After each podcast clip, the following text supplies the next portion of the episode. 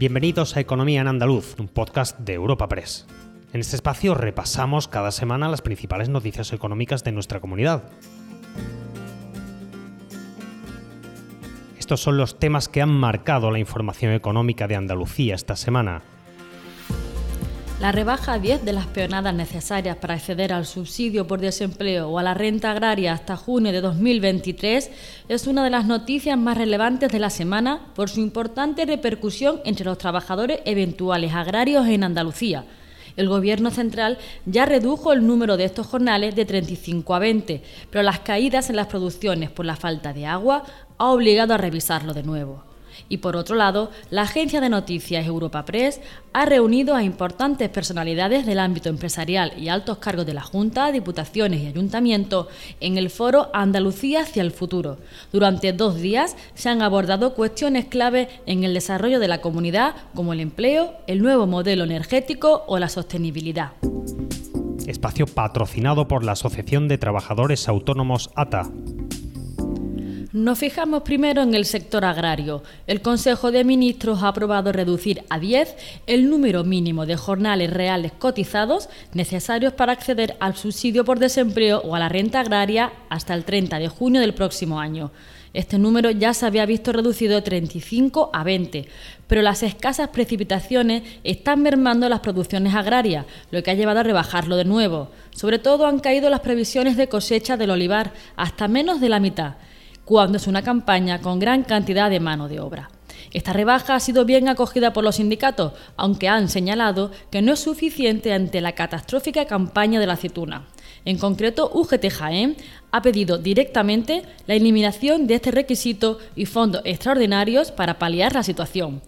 Así lo expresaba Antonio Marcos, secretario de organización de la Federación Jiennense de Industria, Construcción y Agro de UGT. Bueno, pues en principio la medida la vemos positiva, aunque no es suficiente.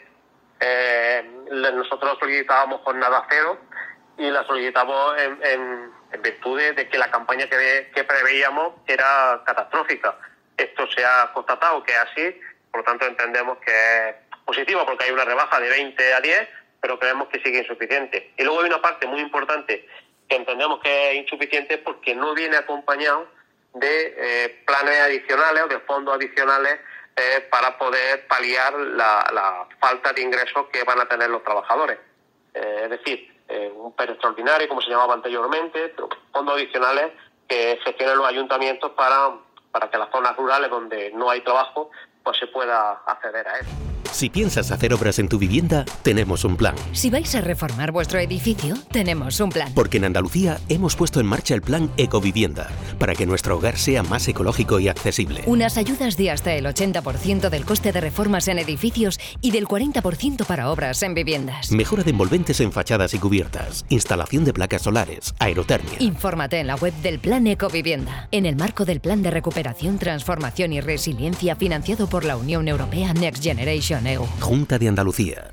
Europa Press ha organizado por segunda vez en la Fundación Cajasol las jornadas Andalucía hacia el futuro, a través de seis mesas redondas, empresas, gobierno andaluz, ayuntamientos y diputaciones han analizado asuntos tan relevantes en la actualidad económica como el empleo, el modelo energético y la economía verde.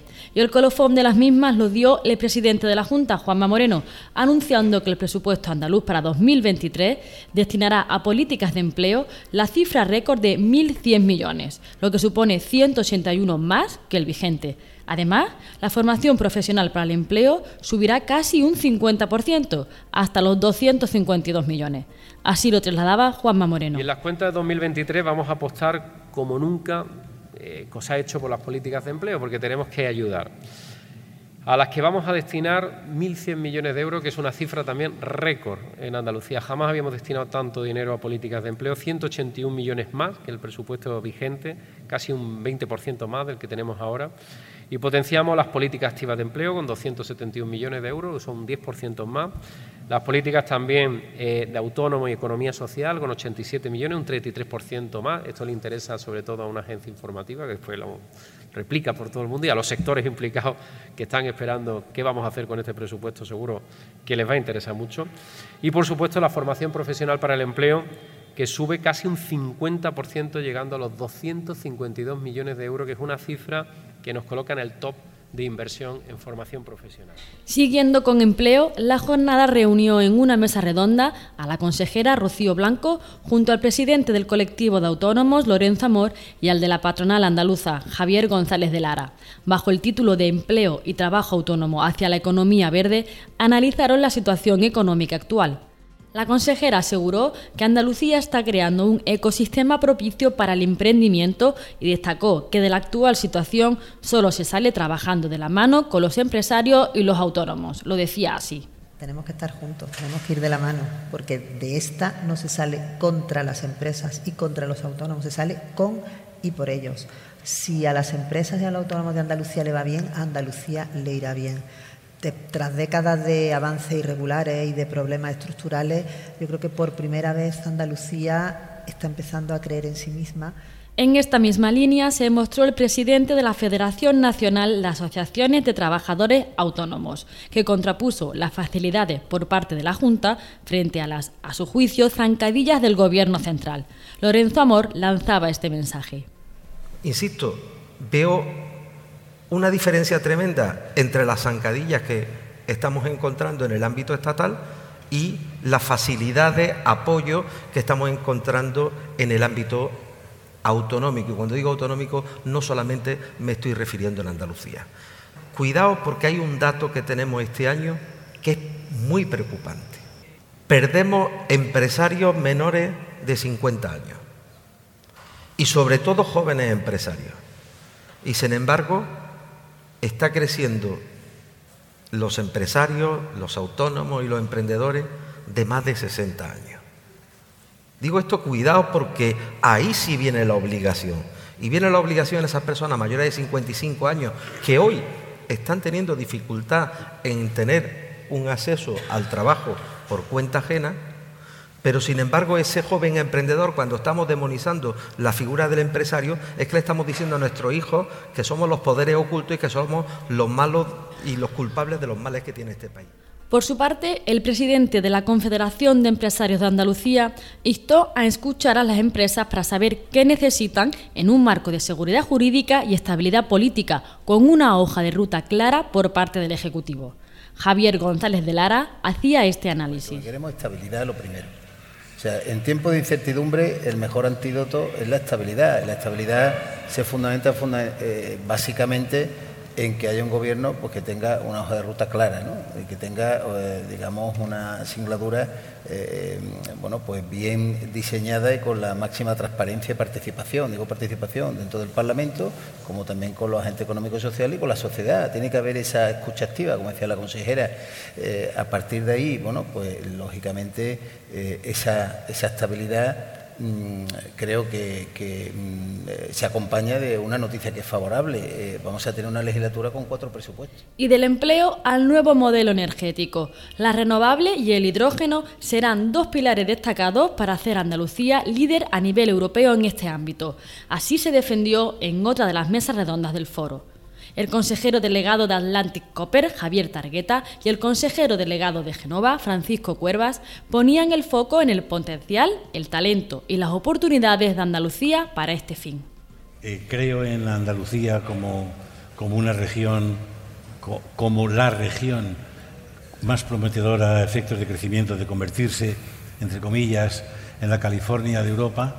Creo que cuenta Andalucía con todos los elementos empezando por el talento, siguiendo por el propio territorio, por los casi mil kilómetros de costa, por una red de universidades excelente, por una base, un equilibrio muy bueno entre los tres sectores, primario, secundario y terciario. Eh, creo que hay proyectos, creo que hay un gobierno estable, volcado al desarrollo. Estamos en un momento claramente de crisis, yo creo que un momento de crisis como hacía tiempo que no, que no vivíamos, pero como se ha dicho al principio, crisis es oportunidad. Yo creo que, que estas crisis lo que nos abren son múltiples oportunidades y lo que tenemos que tener la, la habilidad de, de aprovecharlas, ¿no? aprovecharlas, aprovechar toda la tecnología que está a nuestro alcance. Eh, son muchas, no está el hidrógeno, hidrógeno verde claramente es un vector que se, se, se presenta como, como clave, pero bueno, está la tecnología termosolar en la que, en la que Andalucía ha sido líder durante mucho tiempo y que nos, abre también palancas de, de, mejora. Tiremos de toda la tecnología que está a nuestro alcance, pero además hagámoslo anclando tecnología, conocimiento e industria al territorio. Cuando el río suena, lleva. El agua es esencial para nuestra vida, pero no es inagotable. Pasemos del dicho a los hechos. Cuidémosla. Campaña de sensibilización en el consumo de agua. Junta de Andalucía. La agricultura sostenible y el tratamiento del agua, y más en momentos de sequía, es uno de los temas centrales en la economía andaluza y tuvo su momento en las jornadas de Europa Press. La consejera Carmen Crespo señaló las diferentes vías para atender esta cuestión, como transferencias de agua y el refuerzo de las desaladoras. Para todo ello, llamó a la colaboración público-privada y desde CEPSA, la responsable de protección ambiental, María Encina Benavente, respondió al momento. Eh, ahí nosotros, por ejemplo, estamos haciendo proyectos de regeneración de agua, estamos instalando en nuestros parques energéticos unidades de ósmosis, de ultrafiltración, que nos permitan utilizar o volver a meter en nuestro ciclo productivo el agua que ya utilizamos para darle una segunda vida, ¿no? muy en línea de la economía circular. y, y sobre todo, pensando también que tenemos muchas referencias, tenemos ya nuestro expertise en desalación. Llevamos años utilizando osmosis, llevamos años utilizando agua salada para nuestros propios procesos. También desde ADVI subrayaron la necesidad de inversión en tecnología para impulsar desaladoras y conducciones que permitan un mayor aprovechamiento del agua. Su director de estudios, Jesús García de Pablo, lo explicaba con estas palabras. Efectivamente, la agricultura no solo es sostenible, sino que lo es precisamente porque se han puesto en pues, todos los elementos de tecnología, digitalización, avances de desarrollo, investigación, la desalación y el agua regenerada es una realidad. Es efectivo y es real que hay que trasladar a Europa la realidad de que el agua regenerada es una agua que vale para, para riego ¿no? y que no sufra nuestros, nuestros productos agrícolas ese estigma de si han sido regados con un agua o con otro determinado. ¿no? Y, además, como, como, como último, en la inversión, ¿no? en la cuestión, bien sea con, con, modalidades innovadoras, como puede ser la colaboración público-privada, o bien con los presupuestos generales del Estado, ¿no? pero al final hace falta inversión para todas esas infraestructuras. Y como última reflexión, yo por citarla, si me lo permite, efectivamente, ni presente ni futuro si no hay agua, es decir, porque no hay tampoco crecimiento. Y en esto la realidad del agua es un hecho. Y ligado a esto, y para cerrar el podcast de esta semana, recogemos las diferentes reflexiones empresariales sobre la sostenibilidad en la economía, otro de los asuntos tratados en las jornadas de Europa Press, donde se concluyó que no se puede hacer negocios de otra manera. Jerusalén Hernández de KPMG y Yolanda Fernández de la empresa EDP sintetizaron esta idea en sus Para nosotros no puede haber un avance hacia el futuro sostenible si no va acompañado de la innovación. Eh, no vamos a poder eh, avanzar hacia el futuro sostenible, no, no vamos a poder tener soluciones que de verdad pongan remedio a los desafíos que requiere la sostenibilidad hoy o hacerlos escalables, es decir, hacerlos rentables y hacerlos competitivos si las compañías no inventan las soluciones. Por eso nosotros creemos que estamos en la nueva era del invento, de la invención. Eh, y, no de los inventos desde el punto de vista peyorativo, sino desde el punto de vista más elevado que podamos darle a este término. Ya ha pasado la época de que eh, teníamos que hacer algo de sostenibilidad porque quedaba bien es que no puedes hacer negocios de otra manera, no, es alternativo. Eh, en, cuanto al tema de financiación, es evidente. O sea, eh, el pertenecer a índices de sostenibilidad te facilita la financiación, te abarata la financiación y te da lugar acceso a mercados de capitales que de otra manera no tendrías. Pero también yo creo que en todo este tema de la sostenibilidad está muy bien la iniciativa que ha tomado la Unión Europea de definir qué es una inversión sostenible. La taxonomía de, las inversiones sostenibles ayuda mucho a todo este mundo de, la sostenibilidad porque eh, digamos que establece un marco de referencia. Es más, Fujitsu profundizó en este asunto y envió un mensaje a todas las empresas andaluzas. Hoy en día ser sostenible es rentable, teniendo en cuenta el precio de la energía. Lo detallaba la responsable del sector público de Fujitsu, Patricia Urbez. Pero es que no ser sostenible es caro. Esto es un tema, mm, vamos a ver, Si no eres sostenible es porque tienes una huella de carbono muy elevada, normalmente asociada o bien a un equipamiento que está casi en fin de vida y por lo tanto necesita un mayor mantenimiento y por lo tanto tiene unos mayores costes asociados, pero es que además si tienes mucha huella de carbono es porque estás consumiendo mucha energía y la energía ahora mismo no la regalan, os lo recuerdo. Con lo cual, todas aquellas inversiones que se pueden realizar para eh, mejorar y transformar los negocios hacia negocios más sostenibles tienen, son esencialmente rentables. Recuerda que puedes encontrar estas y otras muchas noticias económicas en la sección Andalucía en nuestra web europapress.es. Puedes suscribirte a este programa y al resto de podcast de Europa Press a través de Spotify, Apple Podcast, Evox o Google Podcast.